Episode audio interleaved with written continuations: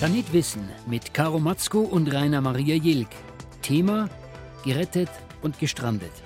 Jüdische Displaced Persons nach 1945. Gäste im Studio Dr. Evita Wiecki vom Lehrstuhl für jüdische Geschichte und Kultur an der Ludwig-Maximilians-Universität München und Jim Tobias, Leiter des Nürnberger Instituts für NS-Forschung und jüdische Geschichte des 20. Jahrhunderts.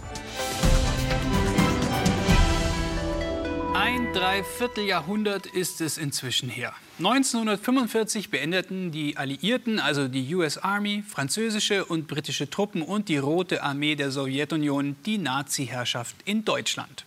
Die Alliierten beendeten damit nicht nur den Zweiten Weltkrieg, sondern auch die Shoah, den deutschen Vernichtungsfeldzug gegen die europäischen Juden, bei dem rund sechs Millionen Menschen ermordet wurden. Durch den Sieg der Alliierten werden Hunderttausende jüdische Frauen, Männer und Kinder in letzter Sekunde gerettet.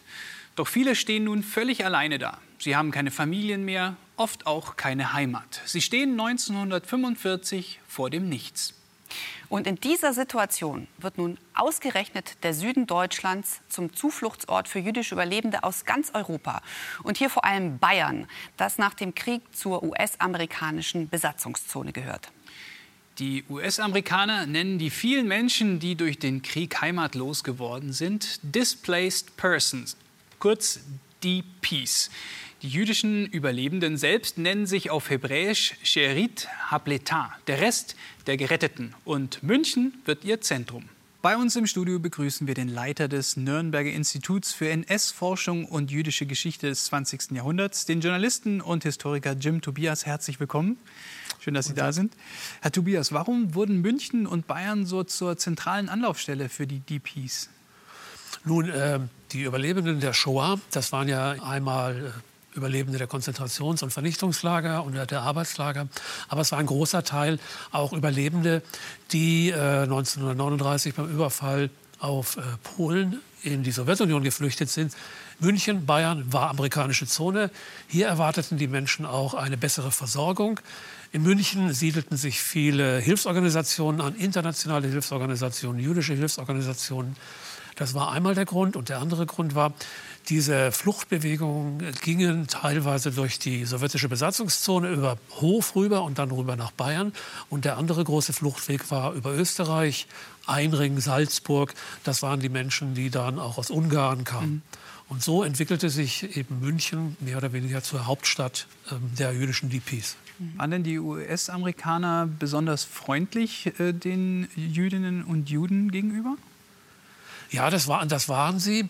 Es gab ähm, eine Untersuchungskommission eines hohen Richters, New Yorker Richters, das war Earl G. Harrison, der ähm, durch, die DP, durch die ersten DP-Camps ähm, äh, gereist ist und festgestellt hat, dass die Situation dort halt ähm, ja, nicht optimal war.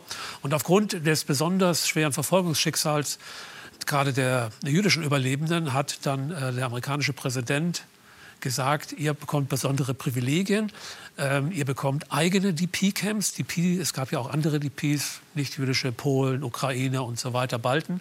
Und die jüdischen DPs haben eigene DP-Camps bekommen mit einer eigenen Verwaltung. Das war ein Privileg, eine bessere Versorgung. Ähm, es ist letztlich zu dieser Zeit so etwas geschaffen worden wie eine jüdische Nationalität, die es ja de facto gar nicht, gar nicht gab. Mhm. Meine Anschlussfrage eben auch, wo kamen denn jetzt diese äh, Leute überall her? Sie haben gerade Ukraine, glaube ich, genannt. Warum haben die äh, in ihren Heimatländern keine Zukunft mehr für sich gesehen? Es äh, Ukraine, also die kamen aus, hauptsächlich aus Osteuropa und mhm. da wieder vermehrt aus Polen. Mhm. Also diese polnisch, das waren polnische Juden, die eben seinerzeit noch in die Sowjetunion geflüchtet sind, zurückgekehrt in, sind in ihre ehemalige Heimat. Aber diese Städte gab es nicht mehr, die waren vernichtet durch die Nationalsozialisten. Ähm, es gab auch einen sehr starken Antisemitismus in Polen. Der führte zu verschiedenen Pogromen das ja, bekannteste 1946 in der polnischen Stadt Kielce. Und diese Pogrome, also wie gesagt, die Nationalsozialisten waren schon lange nicht mehr da, führten eben zu dieser riesen Fluchtwelle in, in Richtung, in Richtung Westen. Mhm. Das heißt, die Mehrheit der in Deutschland lebenden Juden in den DP-Lagern und Communities waren Polen. Ähm, der Rest setzte sich aus Balten zusammen. Auch waren sicherlich Sowjetbürger dabei, Ungarn, Rumänen. Mhm. Äh, die Situation damals nach dem Krieg war ja, dass eigentlich sehr, sehr viel zerstört war. Wie konnten denn diese Fluchtwege überhaupt, äh, wie konnten die Menschen dort überhaupt flüchten? Nun, es gab halt schon 1945 haben sich äh, überlebende Widerstandskämpfer, Partisanen unter Aberkofner äh, zusammengeschlossen und haben äh, eine Fluchthilfeorganisation gegründet, die Brecha. Brecha ist hebräisch und steht einfach für Flucht. Mhm. Und diese Brecha, das waren auch Mitglieder der Jewish Brigade, eine besondere Einheit innerhalb der britischen Armee und eben Widerstandskämpfer, Menschen aus der Jugendbewegung, Zionisten, die teilweise auch aus Palästina herkamen und die dann ein Netzwerk äh, entwickelten hier in Europa und diese Fluchtwege eben möglich machten. Die Brecha war letztlich die größte Fluchthilfeorganisation des 20. Jahrhunderts. Wie sind die Leute geflüchtet? Waren die da mit Autos unterwegs ähm, oder zu Fuß? Ich denke mir alle Möglichkeiten, die man hatte. Es gab mhm. natürlich, äh, es wurden teilweise, wie gesagt, die äh, Jewish Brigade verfügte natürlich auch über Militärtrucks, die man einsetzen konnte und dann illegal über die Grenzen gehen. Die hatten natürlich auch die Möglichkeiten, die Papiere. Die Menschen sind zu Fuß gegangen, sie sind mit den Zügen gefahren. Äh, Grenzübertritte waren natürlich auch immer wieder schwierig, mhm. das, weil es ja eben illegal war. Dann hatten sie das Problem mit der sowjetischen Besatzungszone, die amerikanischen, die britischen äh, Besatzungszone. Wir freuen uns jetzt, unseren zweiten Studiogast zu begrüßen. Guten Tag, Dr. Evita Wietzki. Sie sind Dozentin am historischen Seminar der Münchner Ludwig-Maximilians-Universität und Fachfrau für Jiddisch. Ähm, die Bewohner dieser Camps, die kamen, jetzt haben wir ja gerade gehört von Herrn Tobias, aus unterschiedlichen Ländern. Konnten die alle Jiddisch? War das die, Verbind die Sprache, die sie verbunden hat dort? Ja, also wir können davon ausgehen, dass die meisten von ihnen Jiddisch konnten. Es gab Gruppen von Juden, äh, zum Beispiel aus Ungarn, die nicht Jiddisch konnten. Aber wenn wir so zurückschauen, dass vor dem Zweiten Weltkrieg Jiddisch eben die Muttersprache von den meisten osteuropäischen Juden war, ähm, kann man davon ausgehen, dass die meisten es kannten. Ob sie es wirklich gut gesprochen haben und so weiter. Natürlich sind diese sechs Jahre Krieg dazwischen. Und äh, das ist natürlich die Zeit, wo andere Sprachen wichtiger waren, ja, um zu überleben im Versteck war beispielsweise Polnisch viel wichtiger als Jiddisch mhm. oder entscheidend sogar.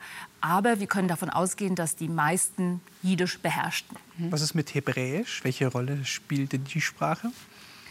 Hebräisch spielt, äh, also da klafft sozusagen der, das Ideal und die Realität auseinander. Denn äh, wir können davon ausgehen, dass die meisten überhaupt kein Hebräisch konnten oder so viel gerade, äh, was sie von früher mitgebracht haben aus, dem, äh, aus der religiösen Praxis. Mhm.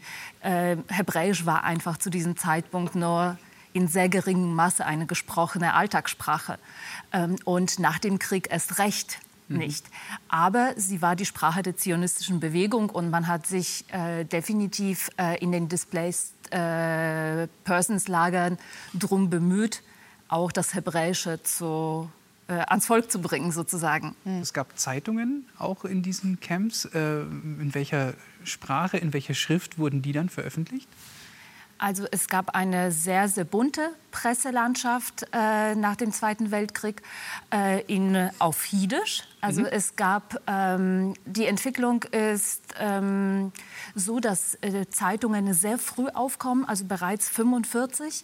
Äh, zu diesem Zeitpunkt gibt es in der amerikanischen Besatzungszone keine hebräischen Lettern.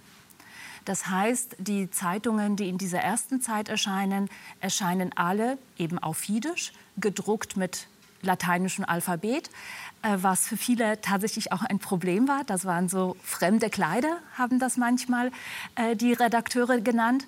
Und diese Zeitungen wurden auch in den örtlichen Druckereien gedruckt. Mhm. Ja, äh, in Wolfratshausen war es zum Beispiel die Druckerei Schwankel, die vorher eben andere Schriften produziert hatte.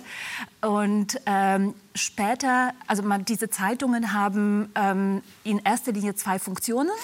Das, die eine ist die Suche nach Verwandten und Bekannten. Und die zweite äh, Funktion ist zu erfahren, was tut sich in der Welt, wo können wir hin. Äh, also was sind mhm. unsere Weiterreisemöglichkeiten oder auch äh, was tut sich in den ehemaligen Heimatländern. Äh, diese Funktion kann, wenn das lokale Zeitungen sind, äh, gerade die erste Funktion, nicht gut erfüllt werden. Und ab 1946, als die erste Druckmaschine mit hebräischen Lettern auch nach in die amerikanische Besatzungszone kommt, äh, entstehen langsam überregionale DP-Zeitungen, zum Beispiel die Landsberger Zeitung übernimmt so eine Funktion. Da ist es einfacher, Verwandte zu suchen, wenn die Zeitungen über, einen größeren, äh, über ein größeres Gebiet verbreitet werden. Mhm. Jetzt haben wir gesehen, wo diese Lager sind. Äh, Landsberg, Wolfratshausen, Felderfing. Herr Tobias, wie waren diese Camps untereinander vernetzt? Also diese Camps hatten schon frühzeitig ähm, sich darum gekümmert, auch eine demokratische äh, Verwaltung aufzubauen. Das heißt, es gab eine Selbstverwaltung, es gab regelmäßig Wahlen, jedes Jahr waren Wahlen zum Komitee. Und dieses Komitee muss man sich in den größeren Lagern vorstellen wie eine Stadtregierung. Also es gab einen Vorsitzenden, das war der Bürgermeister, es gab Ressorts für Arbeit, für Sport, für Religion, für Wohlfahrt und so weiter. Und äh, über diesen einzelnen Komitees traf man sich einmal im Jahr zum Kongress des Zentralkomitees der befreiten Juden. Und der erste Kongress dieses Zentralkomitees der befreiten Juden fand im Januar 1946 beispielsweise im Münchner Rathaus statt, äh, unter Anwesenheit von Ben Gurion, dem späteren äh, ersten Ministerpräsidenten von. Israel. Mhm.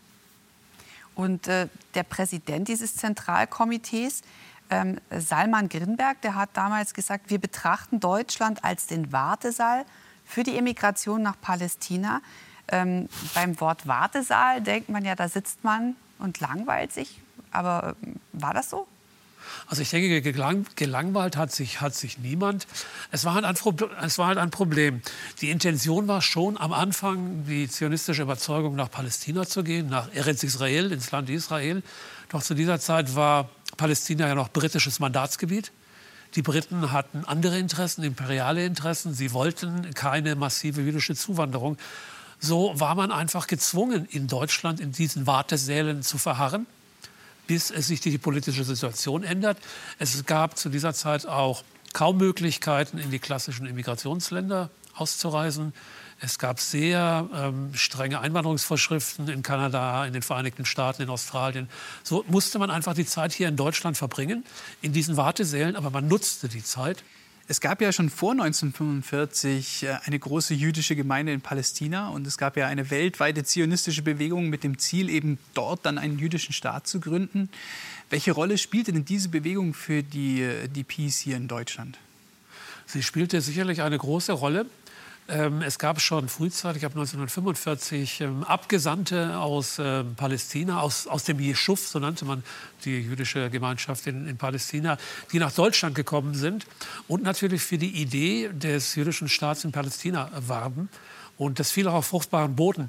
Anfänglich war es wirklich so, dass ja, die überwiegende Mehrheit der Menschen in den DP-Lagern nur, ein, äh, nur eine Idee hatte, nur einen Wunsch hatte, den jüdischen Staat äh, aufzubauen, ein eigenes Gemeinwesen zu haben, ein eigenes Gemeinwesen mit eigenem Militär, sich verteidigen zu können und weg aus Europa.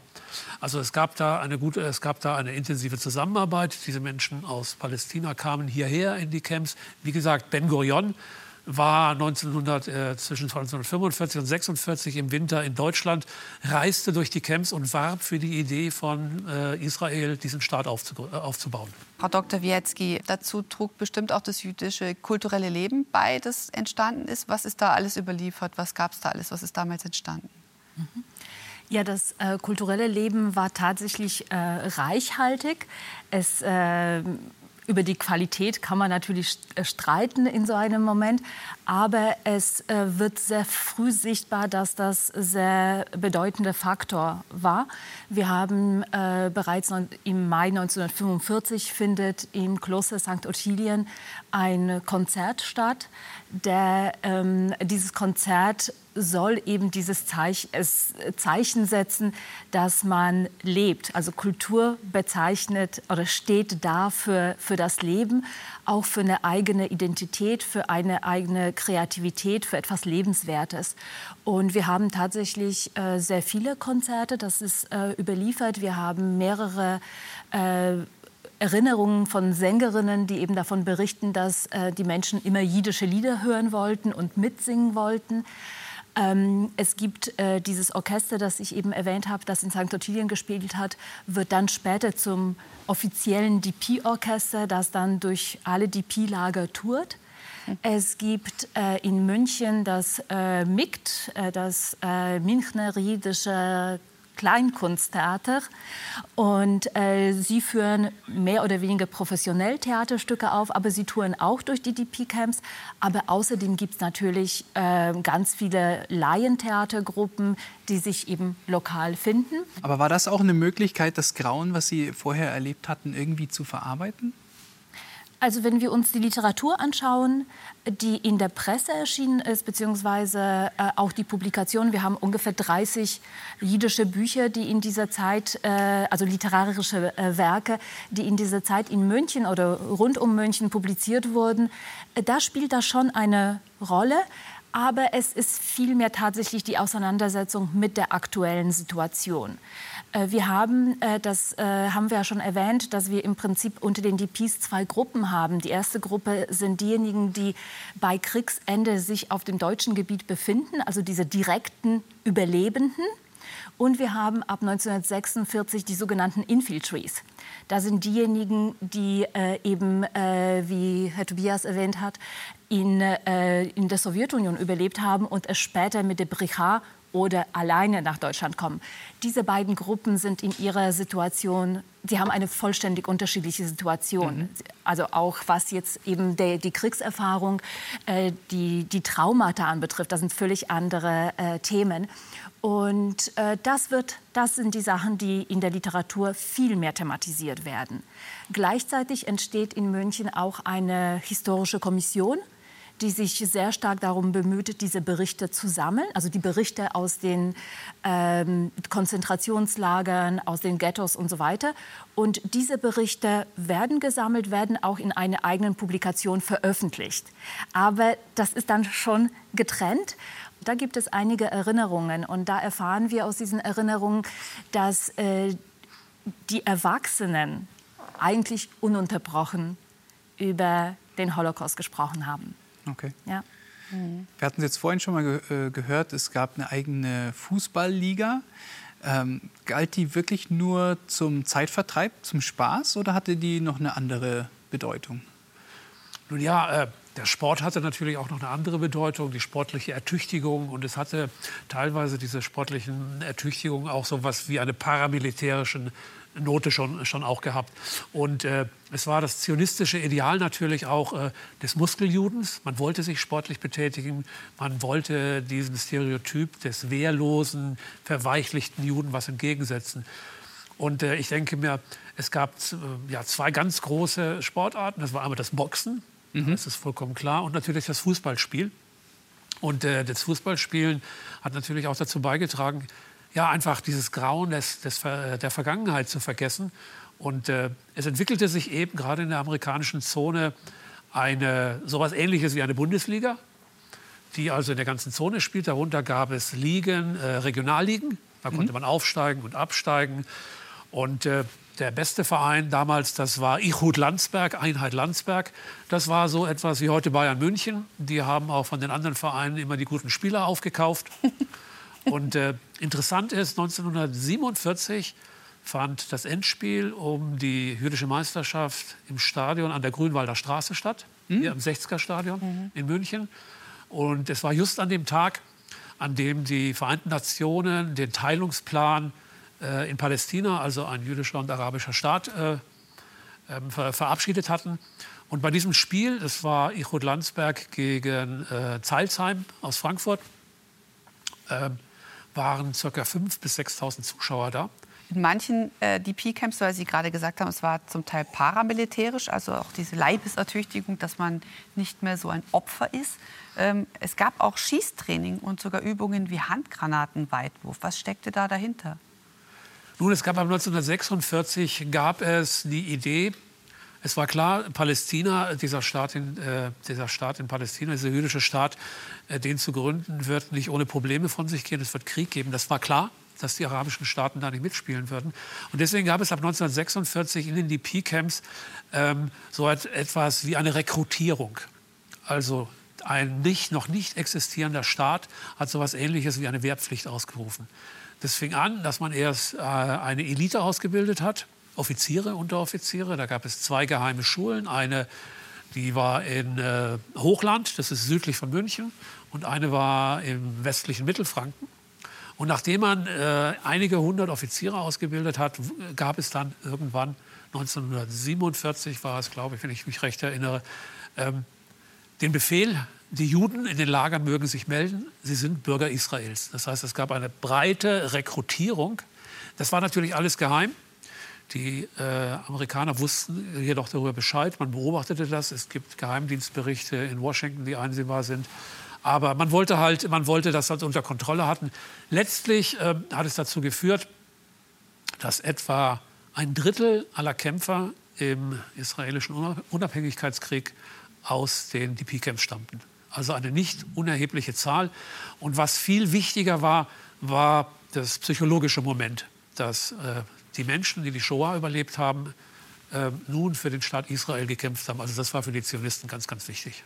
Frau Wietzki, Sie haben ja im Sommer 2018 eine große Ausstellung in St. Ottilien und München äh, mitgestaltet. Äh, da ging es eben um das jüdische Krankenhaus äh, im Kloster. Wie sind denn eigentlich die jüdischen Überlebenden und diese katholischen Mönche miteinander ausgekommen? Unterschiedlich. also äh, die Geschichte ähm, ist natürlich, das haben wir jetzt im Einspieler gesehen, auch, dass äh, dieses äh, Krankenhaus entwickelt sich aus einem Wehrmachtslazarett. In dem Moment, als die Überlebenden von diesem Bombardement nach St. Ottilien kommen, äh, gibt es noch über 1000 Wehrmachtssoldaten dort.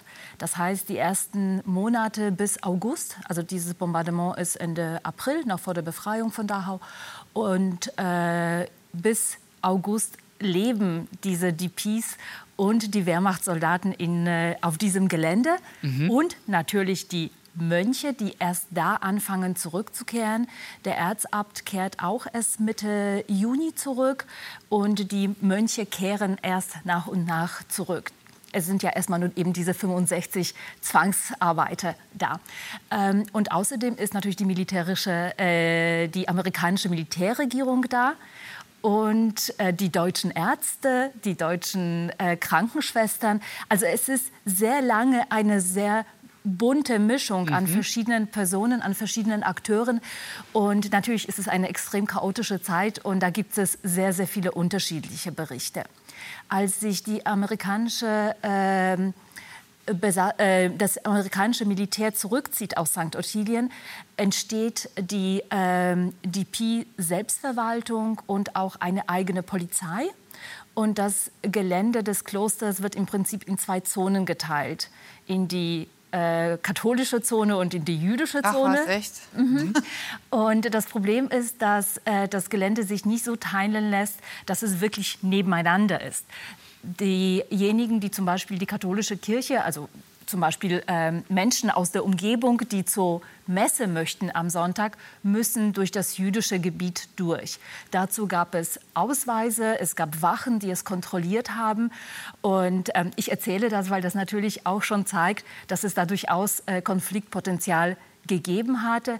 Es war ein Kampf, ähm, also es war sehr viel Hilfe da, das darf man natürlich überhaupt nicht vergessen, und auch einfach normales Zusammenleben, aber auch viel Kampf um Ressourcen, um Wohnraum. Die Mönche sind dann angehalten, ihre, ihr Gymnasium wieder zu öffnen. Sie haben dann 90 Schüler, aber eigentlich keinen Platz für sie. Äh, und also es ist, es ist ein Kampf. Aber wenn da so viele Kinder geboren wurden damals, gab es dann auch äh, Kitas und Kindergärten schon? äh, also wir haben ja am Anfang erstmal keine Kinder. Also ist, die Kinder sind ja die äh, Gruppe, äh, die äh, am meisten gelitten hat äh, während des Holocaust. Das heißt, in dem Moment, als die Befreiung kommt, gibt es nur vereinzelte Kinder. Äh, die Kinder kommen dann erst im Laufe des Jahres 46 zur Welt, beziehungsweise eben mit den Infiltries, Kinder, die woanders geboren wurden. Und dann entstehen dort auch äh, Kindergarten, also ein Kindergarten und eine Schule gibt es auf dem Gelände von St. Ottilien. Und eben 46 entsteht die auch eine, eben eine, ähm, eine zusätzliche, zusätzlich zum Krankenhaus eine Geburtenstation.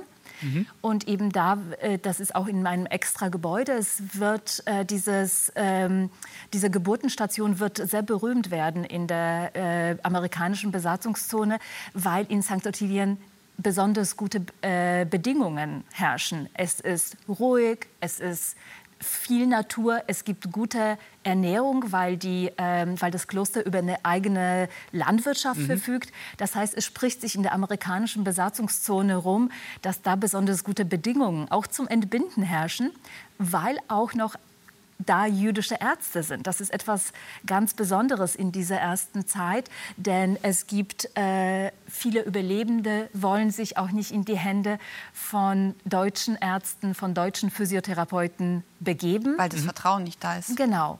Und ja. da ist St. Ottilien wird dafür bekannt, eben, dass es dort viele jüdische Ärzte gibt. Und so kommen Frauen tatsächlich aus der ganzen amerikanischen Besatzungszone, wenn sie die Möglichkeit haben, nach St. Ottilien zum Entbinden. Mhm. Es war ja tatsächlich auch ein Ort der Wiederbelebung einer jüdischen Kultur. Sie haben vorhin schon das Konzert angesprochen, äh, das dort äh, gegeben wurde, schon relativ schnell nach dem Krieg und nach der Befreiung. Warum war das so eine Keimzelle? Äh, St. Ottilien ist insofern sehr interessant und deswegen hat auch diese Ausstellung so gut funktioniert, denn es ist eine, ein Ort, an dem mehrere Neuanfänge stattfinden. Das eine ist eben dieser kulturelle Neuanfang, den ich mit äh, eben schon erwähnt habe mit dem Konzert. Ähm, das, der zweite Neuanfang ist äh, ein politischer, denn äh, der Direktor des äh, Klosters, äh, nein, der Direktor des Hospitals in St. Ottilien war der von Ihnen erwähnte Salman Grinberg. Mhm. Er war die führende Persönlichkeit in den ersten, im ersten Jahr äh, der jüdischen DPs, äh, die politische Leuchtfigur. Mhm. Ja? Und ihm ist es gelungen, äh, im Juli 45 eine erste Konferenz von Vertretern von jüdischen DP-Lagern äh, in St. Ottilien zusammenzubringen. Er, hatte das, er wollte, da, dass da Vertreter aus allen äh, äh, Besatzungszonen kommen, also auch aus der französischen, aus der britischen und auch aus Österreich. Das gelingt ihm nicht ganz, aber immerhin die, aus der britischen Besatzungszone und aus der amerikanischen sind sie da. Und damit ist es auch dieser Anfang, dieses Komitee der befreiten Juden äh, in Deutschland äh, hat da seine äh, Keimzelle. Und außerdem äh, entsteht dann 46 äh, oder wird in äh, St. Ottilien der erste hebräische Druck nach dem Zweiten Weltkrieg publiziert, nämlich zwei Bände von, von dem Talmud. Mhm. Und da ist sozusagen auch religiös in einem gewissen Sinne äh, St. Ottilien ein Neuanfang. Mehr Informationen zum Thema der Sendung und äh, überhaupt zu diesem Thema finden Sie auf unserer Internetseite planet-wissen.de. Nach 1945 wurde der Süden Deutschlands zum Zufluchtsort für Überlebende der Shoah. Die meisten lebten in großen Lagern, aber es gab auch kleinere Gemeinschaften. Äh, Herr Tobias, Sie haben auch in diesen kleinen äh, Gemeinschaften erforscht. Wie, wie viele gab es denn davon? Tja, das ist schwierig. Ähm, ich denke mir für Bayern ungefähr an die 100. Mhm. Solche kleineren Gemeinschaften, das waren sogenannte Communities, ja. das heißt also Gemeinden. Das, äh, in dem Fall lebten die DPs eben nicht zentral in einem Ort, sondern verteilt in dem Ort. Die Amerikaner hatten das dann meistens so gemacht, dass man ein Gebäude, ein größeres Gebäude beschlagnahmt hatte. Das waren Gasthäuser oder was ähnliches, wo man sich treffen konnte. Und sonst wurden die Menschen einquartiert in den Wohnungen halt in den Städten. Also hier im, im Raum München, in Olching zum Beispiel, in Fürstenfeldbruck gab es so kleine Gemeinden. Und dann gab es noch kleine, äh, eine Besonderheit, diese Kibbuzim. Kibbutz kennt man aus, mhm. aus Israel, eine Genossenschaft, landwirtschaftliche Genossenschaft. Und in diesen Kibbuzim, in diesen Trainingsbauernschulen äh, lernten äh, junge Männer und Frauen äh, Grundkenntnisse in der Landwirtschaft und Ackerbau und Viehzucht, um dann nach Israel zu gehen und dort den Staat aufzubauen. Einer der sicherlich berühmtesten Kibbuzim äh, befand sich auf dem Hof von Julius Streicher also Julius Streicher, der Herausgeber des Stürmers, einer der bekanntesten Nazis. Ähm, und dieser Hof wurde beschlagnahmt und da entstand äh, eben 1945 der Kibbutz Nili. Nili ist hebräisch und steht, kann man vielleicht übersetzen mit äh, das Volk Israel wird nie untergehen. Netzach Israel lo Yeshaker heißt es auf, auf Hebräisch. Und diese Kibbutzim gab es ungefähr 40 in der äh, amerikanischen Besatzungszone, wo also ganz konkret ähm, diese Ausbildung für ja, Jungbauern durchgeführt wurde. Sie erforschen auch ein ganz besonderes Kapitel dieser Geschichte, nämlich äh, die DP-Lager für jüdische Kinder. äh, die keine Familien mehr hatten. Heute würde man sagen unbegleitete, minderjährige Flüchtlinge. Wie viele solcher Lager für die Kinder gab es? Zu dieser Zeit gibt es eine Zahl, dass ungefähr 25.000 unaccompanied, also unbegleitete jüdische Kinder sich in der Zone aufgehalten haben. Ähm, etwa 6.000 waren Waisen. Die anderen hatten zumindest noch Angehörige. Und eben für diese, für diese Kinder wurden spezielle Kinderlager gegründet. Das erste dieser Kinderlager, das ein International Children's Center, wurde im äh, Kloster Indersdorf im Landkreis Dachau, also unweit des ehemaligen KZs. Und das erste jüdische Kinderlager wurde in einem Vorort von Ansbach, in Ansbach-Strüth, im Januar 1946 gegründet. Und nachdem immer mehr Kinder, wie Frau Wietzki auch schon gesagt hat, aus Polen hierher kamen, gründete man dann 1946 ein zentrales Auffanglager, ein Transitlager in Rosenheim, wo die Kinder eine Erstversorgung bekommen hatten und äh, registriert worden, gesundheitlich gecheckt worden und dann auf die verschiedenen Kinderlager verteilt wurden. Frau Wietzki, ich muss ganz sagen, also diese ganze Geschichte, ich, ich hatte wirklich überhaupt keine Ahnung. Ich hatte davon noch nie was wirklich gehört und ich glaube, es geht ganz vielen Zuschauern auch gerade im Moment. Das ist ja ein total spannendes Kapitel auch in der deutsch-jüdischen äh, Beziehung auch so. Warum wurde dieses Thema denn oder ist dieses Thema gar nicht so bekannt? Ich glaube, das hat viel damit zu tun, dass es eben diese Übergangsphase war, also eine Phase, die zwischen zwei extrem wichtigen Phasen dazwischen war. Ja? Das heißt also zwischen Holocaust und einem Neuanfang. Äh, diese Phase spielt auch in äh, Erinnerungen von Überlebenden zum Beispiel eine relativ geringe Rolle oder mhm. spielte eine relativ geringe Rolle. Ähm, ich würde sagen, das wirklich große Interesse an dieser an diese Phase ähm, in der Forschung begann vor vielleicht 20, 25 Jahren. Vorher war das einfach weder ein Teil der Holocaust-Geschichte noch ein, Teil, äh, noch ein Teil der deutschen Geschichte. Und auch für die Juden selber hat das in dem Moment keine so große Rolle gespielt, denn die Gründung des Staates Israel oder ein Neuanfang in einem anderen Land war einfach viel wichtiger. Was mich ja jetzt noch fast am Ende der Sendung interessieren würde, wie war denn das Verhältnis zwischen den Deutschen und diesen DPs in diesen Camps? Gab es da Kontakte oder ganz am Anfang haben wir mal von Stacheldraht gehört, am Anfang noch. Gab es da Verbindungen? Es gab Verbindungen, äh, die äh, aber, ähm, also ich glaube, so wie wir es schon gesagt haben, es gab, äh, die DPs betrachteten dieses Leben in Deutschland eigentlich nicht als Leben in Deutschland, sondern als Leben in einem in der amerikanischen Besatzungszone. Ja, das war sozusagen ein, äh, ein anderes Territorium.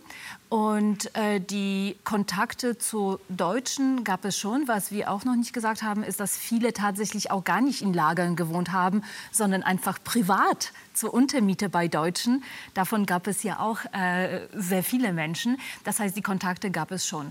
In den Lagern ähm, war es so, dass wir haben, äh, wir haben von dem Babyboom gehört und ähm, so schön es ist, Kinder zu bekommen und so wichtig Kinder für die Zukunft in dem Moment waren, ähm, die Versorgung der Kinder stellte die Frauen, die nach den Jahren der, der, der, des Krieges sowohl körperlich wie auch psychisch erschöpft waren, wirklich an den Rand ihrer Möglichkeiten brachte das.